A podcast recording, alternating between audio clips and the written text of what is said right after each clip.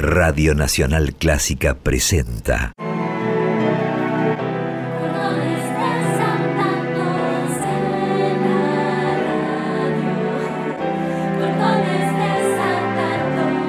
Clásicos desatados.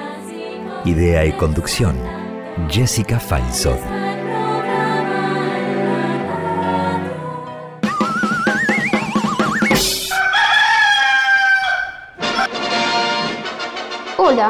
Buen día. Les presento a Jessica Feinsohn, la conductora de Clásicos Desatados, un programa hecho con chicos, para chicos y grandes.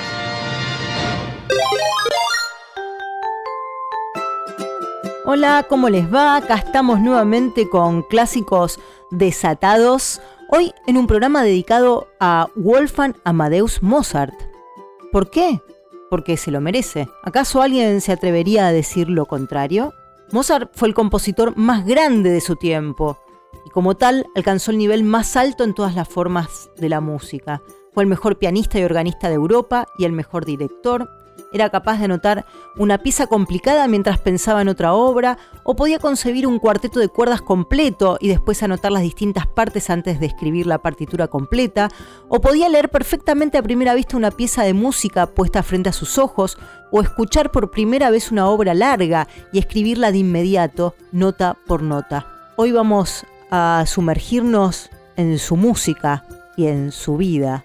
Pero antes que nada, no puedo dejar de agradecer a Diego Rosato, nuestro prodigio del sonido, a Martín Gulish, a Boris, a Raquel Gorosito, a Gustavo Mainetti, a Esteban Dantona, a Silvia Larrañaga, coordinadora del coro de niños del Teatro Colón, a mi amor, a mis amigos, a ustedes, los oyentes, y especialmente a los periodistas de cordones desatados. Los invito a entrar en este mundo donde solo hay que dejarse envolver por el arte para irse bien lejos.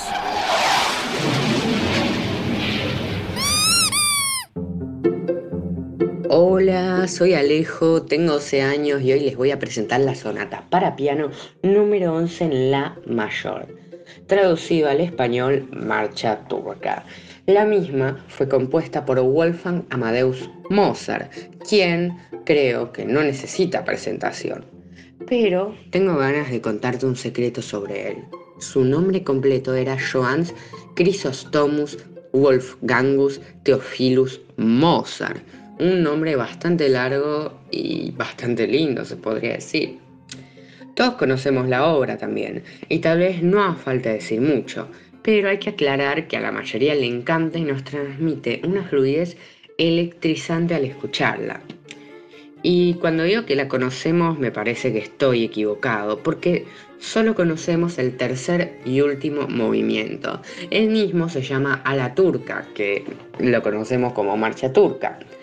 Eh, y como dije, este, generalmente solemos escuchar solo este fragmento y no toda la sonata, así que no conoces la sonata para piano 11, sino la marcha turca. Este es uno de los trabajos más conocidos de Mozart, además, eh, me parece que el más conocido. Increíble la popularidad que tiene este fragmento. Lamentablemente todavía no se sabe dónde ni cuándo la escribió, si en París o en Estrasburgo. Siempre será un misterio, al igual que la fecha de su creación. Espero que esta obra te dé un poco de energía a tu día. Abrí los oídos y prestate al sabor de la música.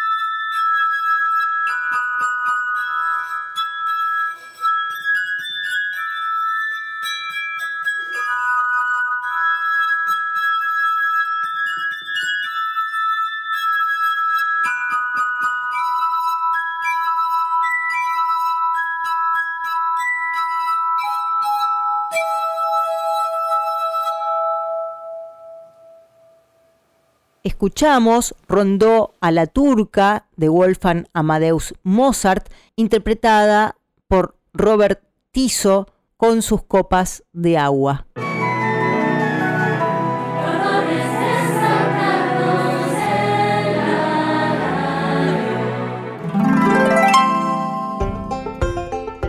Hola, me llamo Ornella, tengo nueve años y soy periodista del taller de cordones desatados. Lo que quería comentar sobre Mozart es que a la edad de 5 años ya componía obras musicales que hasta los reyes de Salzburgo, el lugar donde nació, las apreciaban. A los 17 fue contratado como músico para tocar en la Corte Real de Salzburgo, donde estuvo muchos años hasta que se mudó a la ciudad y tuvo mucha fama. Después, mi relación con Mozart es que el año pasado, cuando estaba con mi papá y cuando hacía la tarea con mi mamá, ponían de vez en cuando música de Mozart. Y después, Mozart para mí es un músico del siglo XVIII muy importante y que fue uno de los mejores músicos en la historia de la música clásica. Y bueno, chao chao. Conocí a Mozart desde muy chiquito y siempre me gustaron sus canciones. Las escuchaba en todos lados en videojuegos, en la tele, en la radio. Y siempre me olvido cuáles son sus sinfonías y me las confundo. Me olvido cuál es la cuarta, cuál es la quinta. Y en conclusión, me gusta mucho, mucho, mucho, mucho. Y es uno de mis músicos favoritos. Soy Tiago Wendel, tengo 11 años y soy periodista de Cordones Desatados. Chao.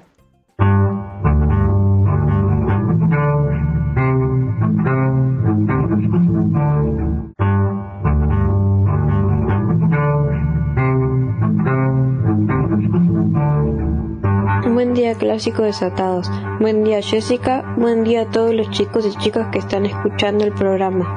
Mi nombre es Morena Basanda Mario. Tengo 12 años y vivo en el municipio de San Martín, en el Gran Buenos Aires. Yo toco el contrabajo, que es el instrumento de cuerdas de arco frotado más grave y más grandote de la orquesta. La melodía que toqué en el comienzo es la introducción de la pequeña serenata nocturna de Mozart. Yo integro la Orquesta Escuela de San Martín del programa provincial y ahí tengo un profe de contrabajo llamado Hugo, que en cuarentena me da clases a través de diferentes medios, por Zoom, por medio de WhatsApp, que le envío videos tocando y a través de videollamadas. Con el instrumento en cuarentena me siento a veces un poco perdida porque extraño las clases presencial, el encontrarme con mis compañeros y compañeras de orquesta, pero gracias a mi profe que siempre está atento y me ayudó y, en la, y con las videollamadas entre todos y todas me vuelvo a reencontrarme con mi instrumento. Les agradezco mucho por escuchar mi experiencia en cuarentena con mi instrumento y les mando un abrazo grande. Chao.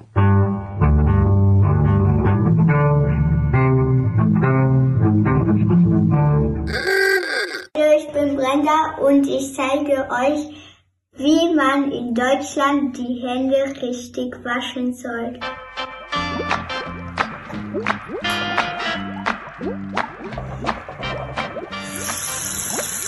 Zum Geburtstag viel Glück, zum Geburtstag viel Glück, zum Geburtstag alles Gute, zum Geburtstag viel Glück.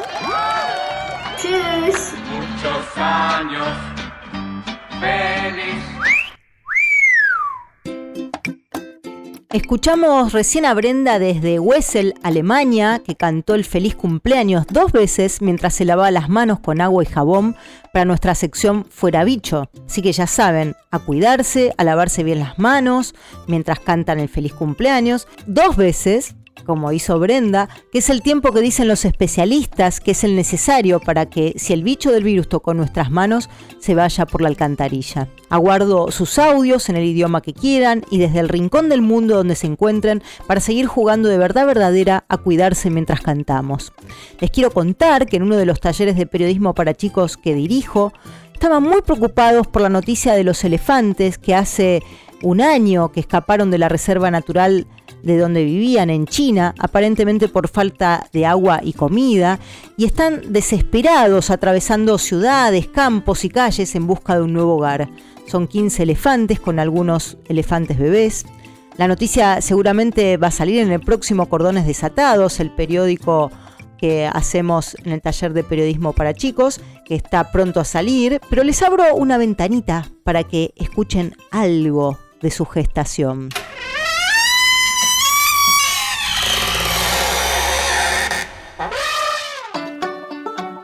Son 15 elefantes grandes con elefantes bebés también. Entonces estamos buscando también un título a esa noticia. Dijeron, elefantes en la ciudad, elefantes emigran, elefantes que se escapan. ¿A vos qué se te ocurre? Pero a mí se me ocurrió uno que se diría elefantes, Elefantes desesperados. desesperados, también. Podría ser, no sé.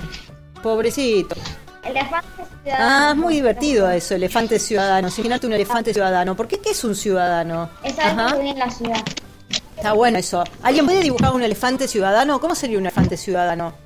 Un elefante con sombrero, un traje, sentado en una mesa, com- dale, sentado comiendo, ¿no? Un elefante educado para vivir entre humanos, no, no para vivir entre monos y árboles, eh, como viven los elefantes que viven en la selva, ¿no? ¿Se imaginan ir al supermercado y encontrarte con un elefante?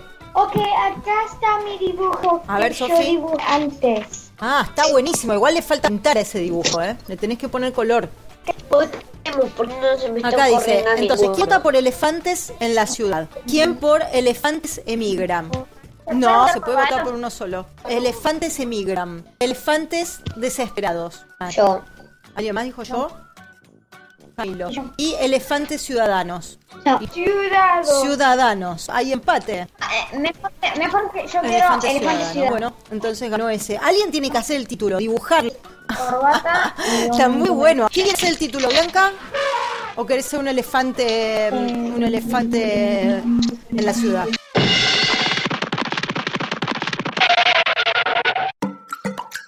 Que nos cuentes qué te parece el programa, que nos envíes sugerencias y también invitarte a jugar con nosotros a ser periodista.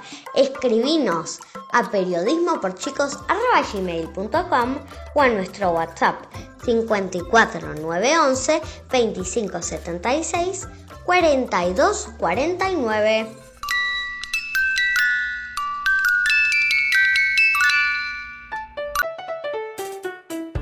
Hola, soy Rama y les voy a hablar sobre Mozart. Yo no soy mucho de escuchar Mozart, pero en la escuela, el año pasado, me enviaron una tarea sobre un video de la vida de Mozart. Este año también me mandaron una tarea sobre una obra llamada La Marcha Turca hecha por Mozart. Datos curiosos. Mozart se murió muy joven a los 36 años. También comenzó a trabajar de muy chico, tocando el piano que aprendía con mucha felicidad. ¡Chao! Que Mozart era en efecto un músico excepcional, en su tiempo nadie lo discutió. A la edad de tres años comenzó a arrancar melodías al piano, tenía el oído tan delicado que los sonidos estridentes lo enfermaban físicamente, y no solo era delicado, sino que poseía un timbre perfecto. A los cuatro años ya decía a sus mayores que sus violines estaban desafinados un cuarto de tono. A esa edad podía aprender una pieza de música aproximadamente en media hora. A los cinco tocaba el clave con sorprendente aptitud. A los seis comenzó a componer y su padre, Leopold, lo llevó a una gira con su hermana María Ana. Esta, cinco años mayor que Wolfgang, era también una niña prodigio. Leopold era buen músico, violinista y autor de un famoso tratado acerca de la ejecución del violín. Pero el mayor de los Mozart no había tenido mucho éxito en la vida y estaba decidido a lograr que su genial hijo obtuviese el mejor cargo posible y de paso enriqueciese los cofres de la familia. Leopold ansiaba tener seguridad en su vejez. Mozart, escribe Harold Schoenberg en su libro Los grandes compositores, fue uno de los niños prodigios más explotados de la historia de la música y pagó el precio correspondiente. Los niños prodigios rara vez se convierten en personas con vidas normales. Se desarrollan en la condición de niños que cultivan determinado talento a expensas de todos los restantes, pasan la mayor parte de su tiempo con adultos, descuidan su educación general y reciben excesivos elogios. El resultado es una niñez deformada y con frecuencia eso lleva a una edad adulta deformada. La tragedia de Mozart consistió en que creció apoyándose en su padre y fue incapaz de afrontar las exigencias de la sociedad y la vida. Este hecho era admitido generalmente en su propio tiempo. De este modo, escribió su primer biógrafo en 1793. Pues así como este extraño ser pronto se convirtió en hombre, por lo que se refiere a su arte, siempre continuó un niño en casi todos los restantes asuntos. Nunca aprendió a gobernarse, no tenía sentido para el orden doméstico, la administración razonable del dinero, la moderación y la elección sensata de los placeres. Siempre necesitaba una mano que lo guiase. Algunos recordarán aquella historieta de Lino Palacio, Don Fulgencio, el hombre que no tuvo infancia, una historieta de los años 50. Tenemos aquí un dilema, ¿no? ¿Qué es ser un niño prodigio? Fuimos a preguntarles a los que saben y ahora los escucharemos.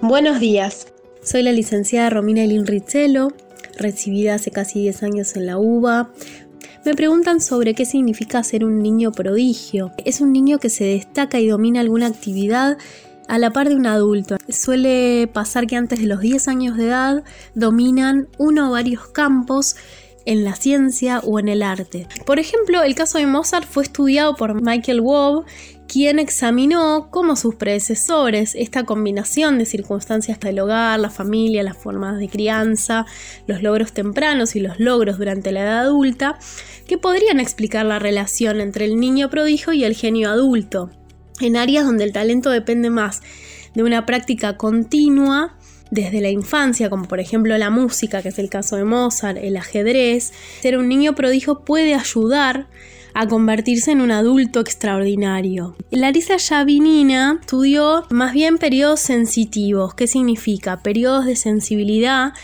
que todos los niños tienen y que aumenta cuando se adquieren nuevos aprendizajes, como por ejemplo el lenguaje. ¿no? En los niños prodigio, estos periodos eh, aceleran el desarrollo intelectual y generan una experiencia cognitiva única, donde se adquieren capacidades o talentos extraordinarios. Si la sensibilidad de los niños prodigios perdura, las capacidades o talentos adquiridos se transforman en adquisiciones individuales si los niños prodigio no realizan la transición a creadores adultos, podrían sentirse muy fracasados y frustrados. Entonces, aquí está la importancia desde la infancia de motivar estas prácticas y poder alimentar estos talentos, lo cual va a depender muchísimo de una práctica continua, de que estos talentos se puedan seguir desarrollando a través del tiempo para poder hacer un pasaje de ser un niño prodigio a destacarse también en la adultez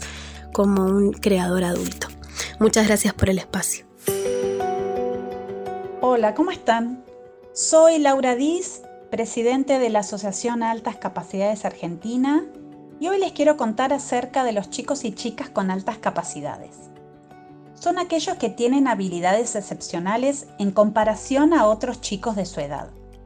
Esto quiere decir que tienen una capacidad potencialmente superior a otros y para que se desarrolle al máximo deben ser acompañados dándole oportunidades adecuadas. Dentro de las altas capacidades están los talentosos, como Messi o Ginobili, que destacan notoriamente en un área, y los superdotados que tienen una capacidad o habilidad superior en todas, como por ejemplo Leonardo da Vinci, que fue ingeniero, pintor, inventor, científico, escultor y muchas cosas más. También están los prodigios, que son los niños que a edad temprana ya dominan un campo científico o artístico a un nivel igual o mayor que un adulto experto, como fue el caso de Mozart. Si bien se los puede confundir con genios, esta palabra es una mochila muy grande para un niño, porque un genio solo puede ser un adulto que con sus investigaciones o descubrimientos deje un legado a la humanidad. Bueno, espero les haya resultado útil esta información para saber un poquito más de las altas capacidades, que son una manera distinta de aprender, de pensar y de sentir. Adivinador,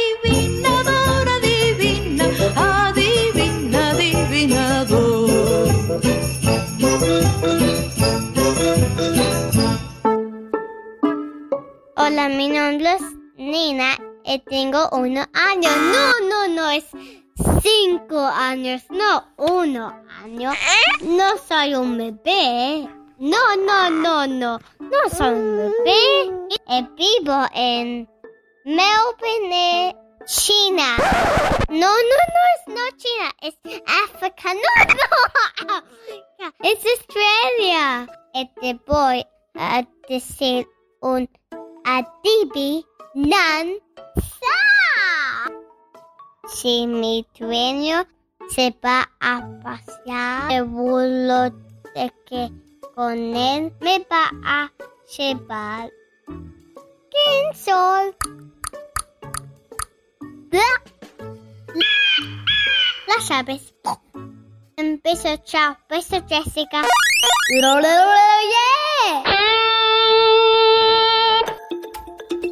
Mi nombre es Marianela Nervi Fadol y soy soprano. Mi compañero se llama Ramiro y es tenor.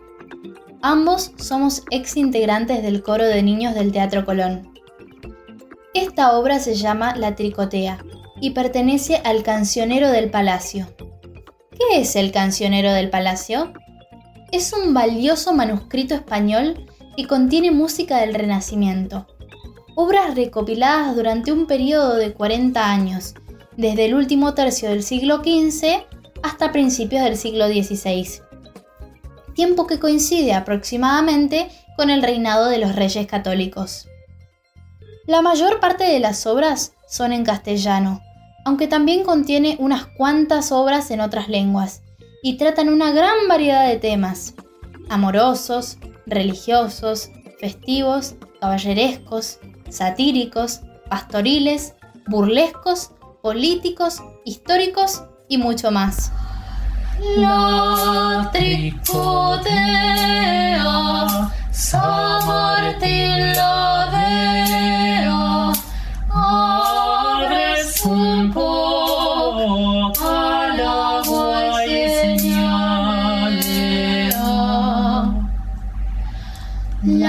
La bota sembra chuleta, la señal de un yapire, es que te gusta el mundo, espesa la botella plena, dama quirena, cerraré la vena, ornizarli trumada, mazzarli se serralide, volta mi contralide, niki niki don formacidon, formacidon, yo soy monarquía de latino brea, dama por amor, dama vete mía, dama yo la veo. Yo he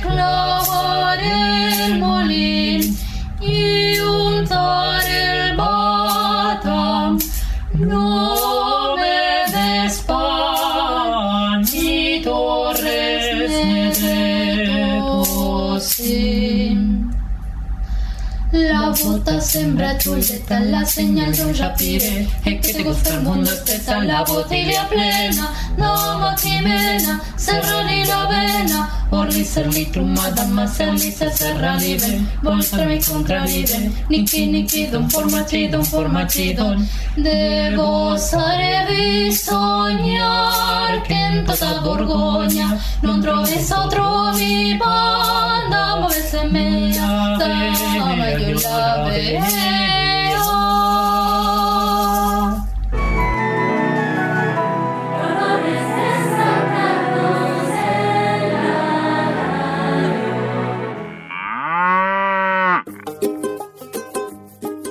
¿Sabías que cuando la película Amadeus arrasó en los Oscars de 1985, solo amplificó una distorsión que se oía desde hacía siglo y medio? Mozart murió en 1791, con apenas 35 años. Salieri en 1825, con 74 y demente. En esa misma década, una biografía proclamó que el austríaco se había quejado en la agonía de haber sido envenenado. Salieri también había pregonado, ciego, senil y en un psiquiátrico, que había matado a su colega. Sin embargo, diversos estudios han demostrado que ambas afirmaciones eran delirios, los de Salieri debidos a un deterioro mental patente, los de Mozart a un intenso proceso febril aparejado a la pulmonía que, junto con un fallo renal, lo condujo a la tumba. El escritor Alexander Pushkin abrió fuego en 1830 con una breve tragedia teatral con estos protagonistas. Su título manuscrito, La envidia. El nacionalista Nikolai Rimsky-Korsakov tomó el relevo en 1898 al convertir esa pieza en una ópera. En el estrenado en 1979 por Milo Forman para llegar a un público amplio en los cines. Todas ellas son obras de arte magníficas. Sin embargo, no plasman personas reales, sino reelaboraciones simbólicas.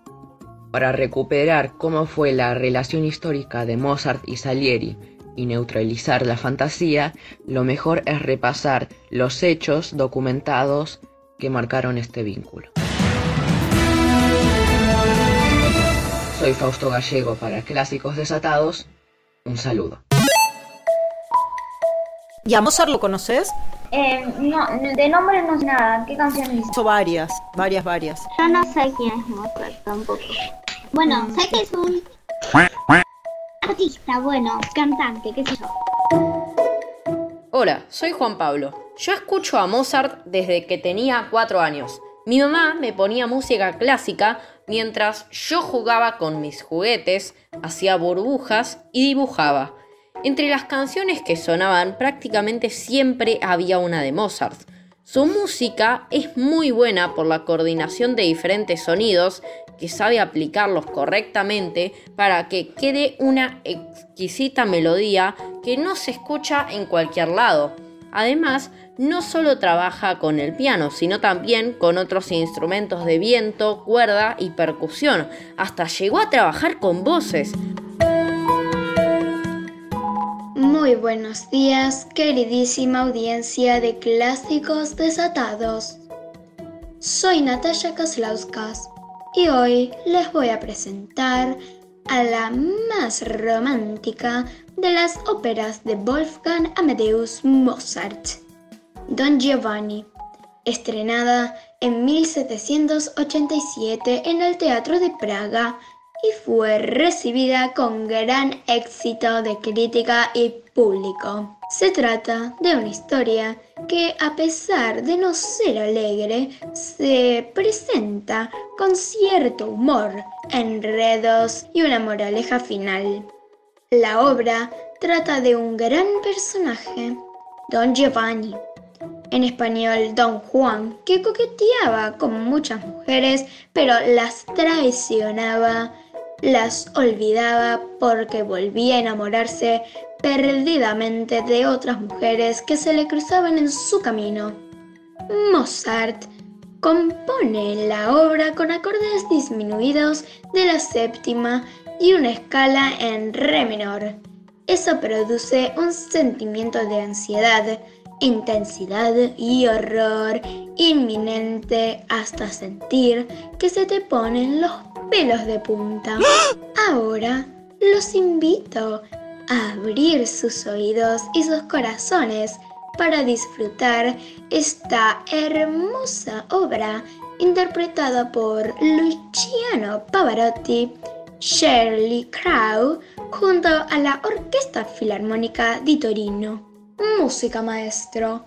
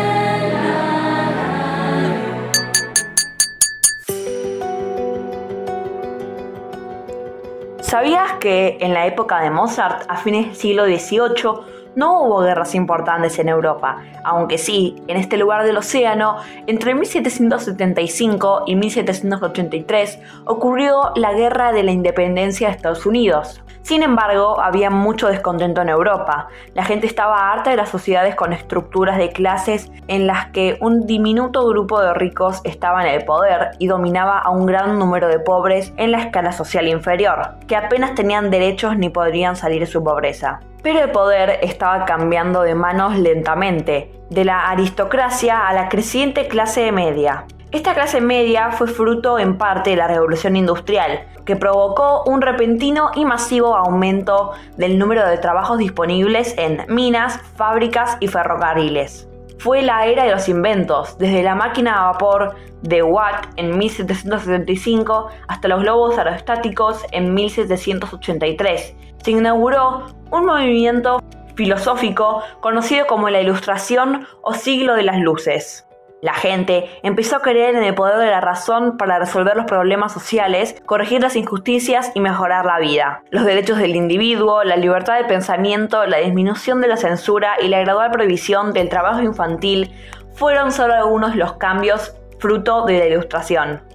Fueron contemporáneos de Mozart filósofos y escritores como Voltaire, Jean-Jacques Rousseau en Francia, Fred Boncher y Eta Hoffmann en Alemania, Robert Burns y Sir Walter Scott en Escocia y Jane Austen en Inglaterra. Antonio Canaletto y su sobrino Bernardo fueron famosos pintores italianos de paisajes. Y por aquí, en América, John Singleton Copley pintaba retratos de personajes famosos de la América colonial.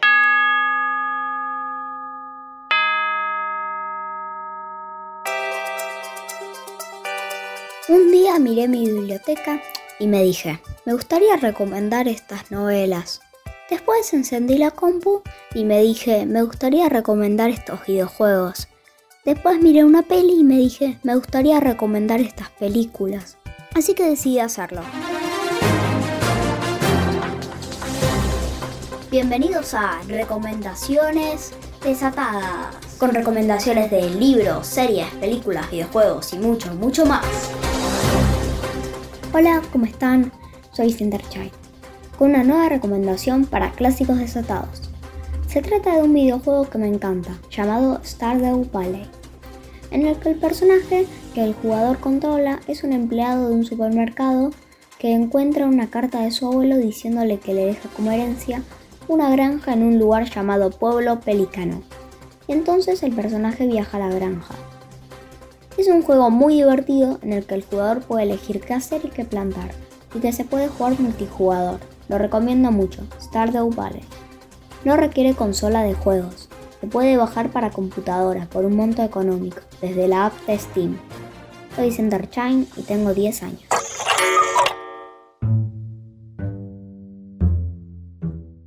Sección que quiero inventar. Se va a llamar ¿Qué queremos ser de grandes? Que va a ser lo que los chicos de cordones desatados que quieren ser de adultos. Como albañil, eh, fotógrafo, astronauta o algo así. Lo que quieran en sí. Bueno, eso, chau. Gustaría ser como Wolfgang Amadeus Mozart. Todos los días practico un poco de piano, mucho violín y lenguaje musical para algún día ser como Mozart. Soy Natalia Kaslauskas, investigadora.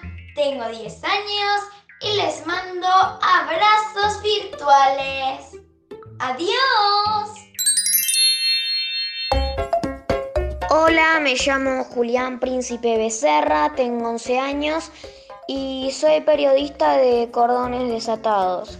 Hoy voy a presentar una versión para piano de un fragmento del primer movimiento de una obra de Mozart que se llama La Pequeña Serenata Nocturna, la serenata número 13 para cuerdas en sol mayor. Mozart compuso esta obra en 1787, cuando tenía 31 años. Y aquí les presento esta versión para piano que yo practiqué en tres días y bueno, acá está.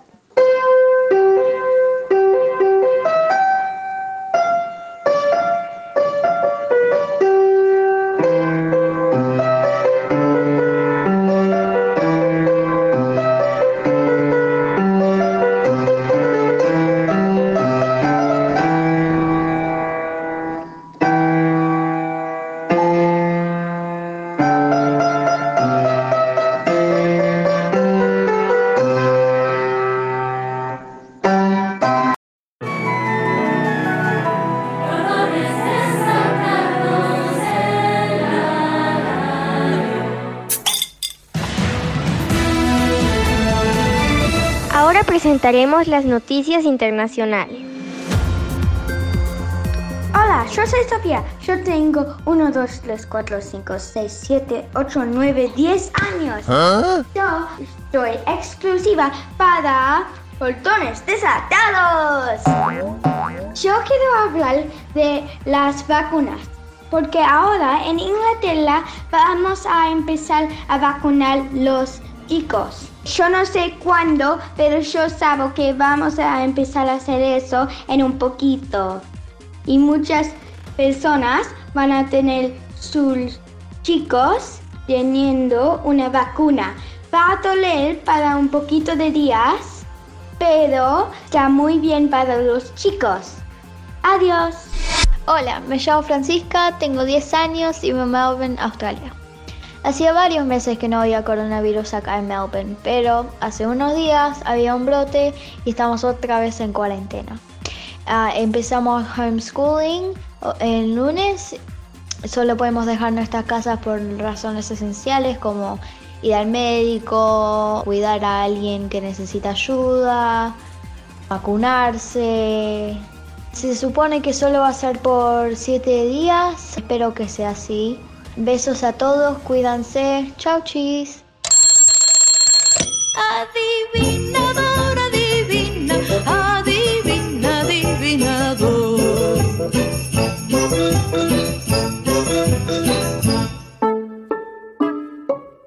Hola, soy Alfonsina, vivo en Cutumán, tengo cinco anitos y les voy a contar mi adivinanza. Soy larga y delgado, con buena figura. Mi pelo alocado lo mojo en pintura. ¿Quién soy? El pincel. Chao, las amo. Contanos qué te pareció el programa o dejaros tus sugerencias. Escribiros a periodismo por chicos arroba gmail.com o enviarnos un WhatsApp al 11257642249.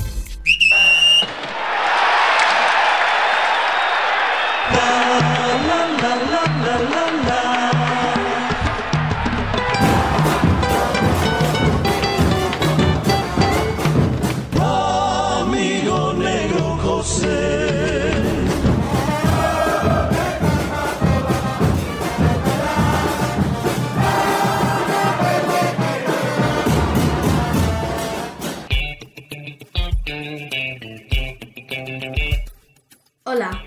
Bautista Munster y les traigo las noticias del Football Europe.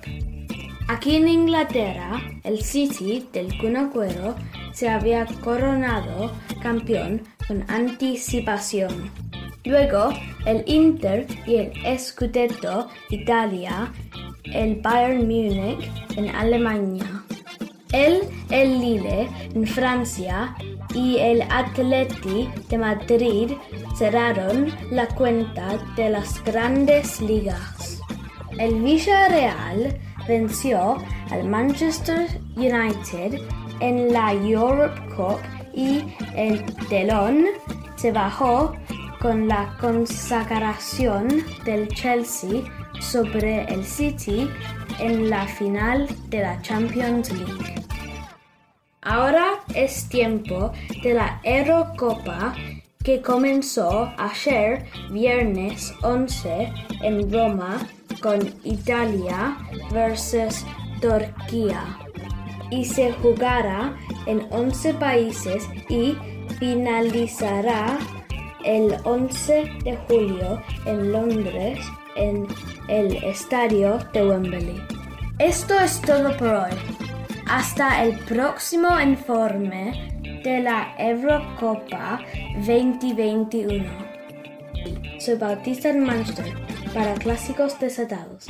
Bye.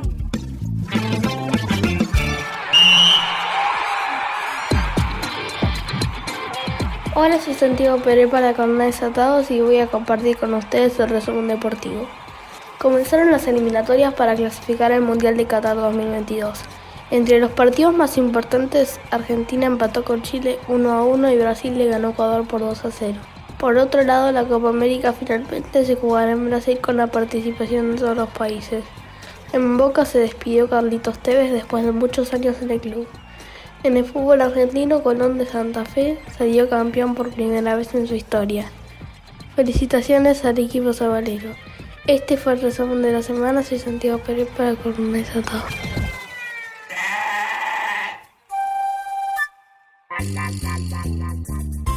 Hola, soy Uriel, tengo 11 años y soy periodista de Cordones Desatados. Hoy les voy a contar cómo fue mi recorrido a Palermo. Fue muy divertido y la mejor parte que tuve, la verdad, fue cuando llegamos al lugar y comimos porque yo estaba muerto de hambre. No, no te pierdas clásicos desatados. Ahora en versión comestible. Sí, te puedes comer los clásicos. Buen día oyentes desatados, soy Lucy y les quiero pasar una receta secreta. El pan de Viena que comía Mozart mientras pensaba sus obras. Antes se usaba un horno bajo un techo de vapor, aunque también se inyecta el vapor al horno al mismo tiempo que se introducen las piezas del pan para dar humedad a la miga y lograr que la corteza se forme pronto.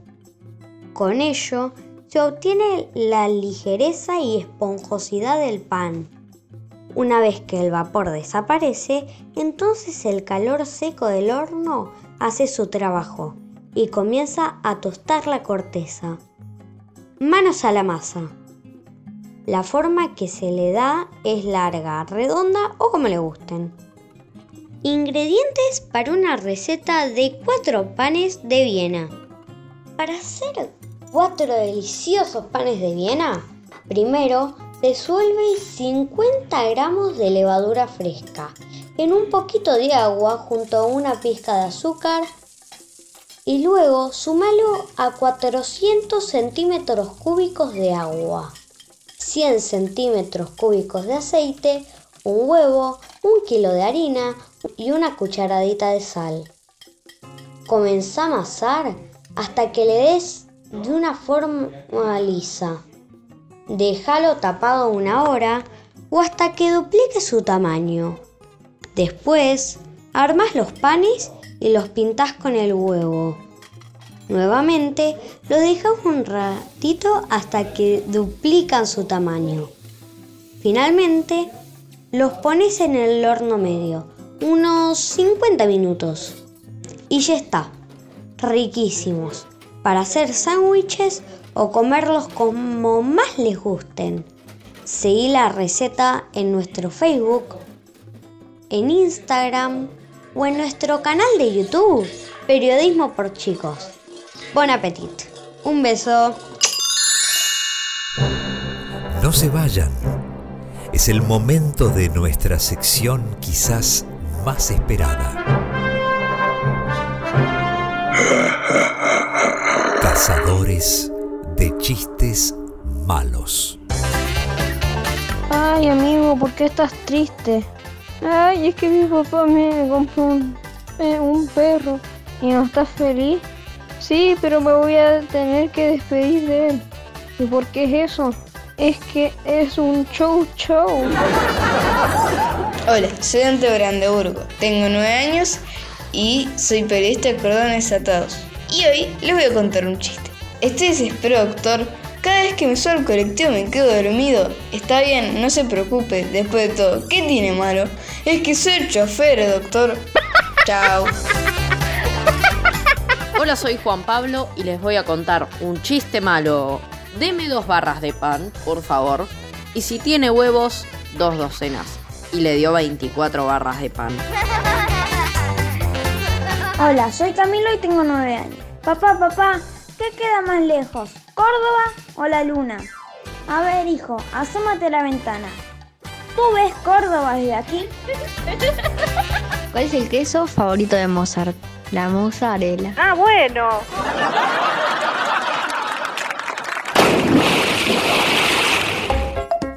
Hola oyentes, soy Lu.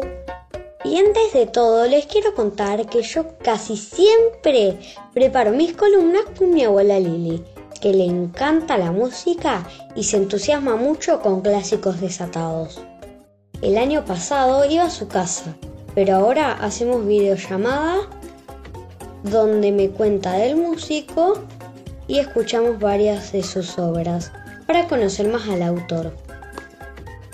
Esta vez, para elegir la música que vamos a escuchar, o sea, el tercer movimiento de la Sinfonía 40, hemos tenido que hacer varios viajes. Nos gustaban todas, no podíamos elegir una. Y una que elegimos la iba a presentar otro periodista.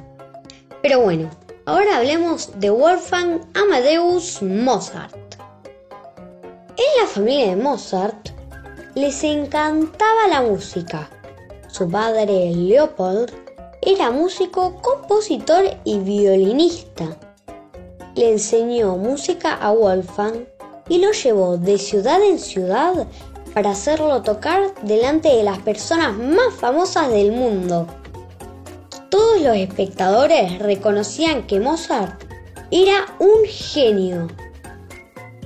Mozart fue un gran estudioso no hay género musical que no haya enriquecido por su genio. Escribió mucho. Sonatas para piano, sonatas para violín y piano, flauta el piano, música de cámara, misas, sinfonías, óperas y mucho más. Les cuento que una sinfonía está compuesta por cuatro partes, llamadas movimientos. Las cuatro partes son diferentes entre sí, pero entre todas crean una obra. También existen sinfonías de tres o seis movimientos. Generalmente se escucha más o se conoce más la primera parte o movimiento de una obra. Ahora los invito a escuchar el tercer movimiento de la Sinfonía 40 de Mozart. Esta canción me produce mucha tranquilidad. Que lo disfruten.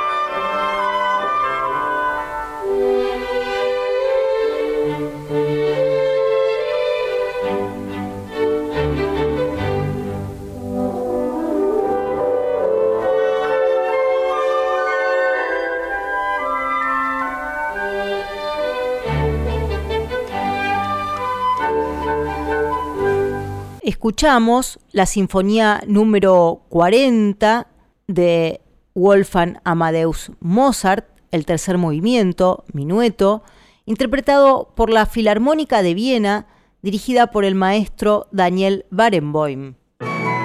Se nos fue el programa mientras flotábamos con las melodías de Mozart, pero no quiero dejar de leerles, aunque sea uno de los mensajes que nos llegaron en representación del resto. Jessica, te mando un feliz día de la periodista Y te cuento que caí en la cuenta que Rami hace más de un año ya que disfruta del taller.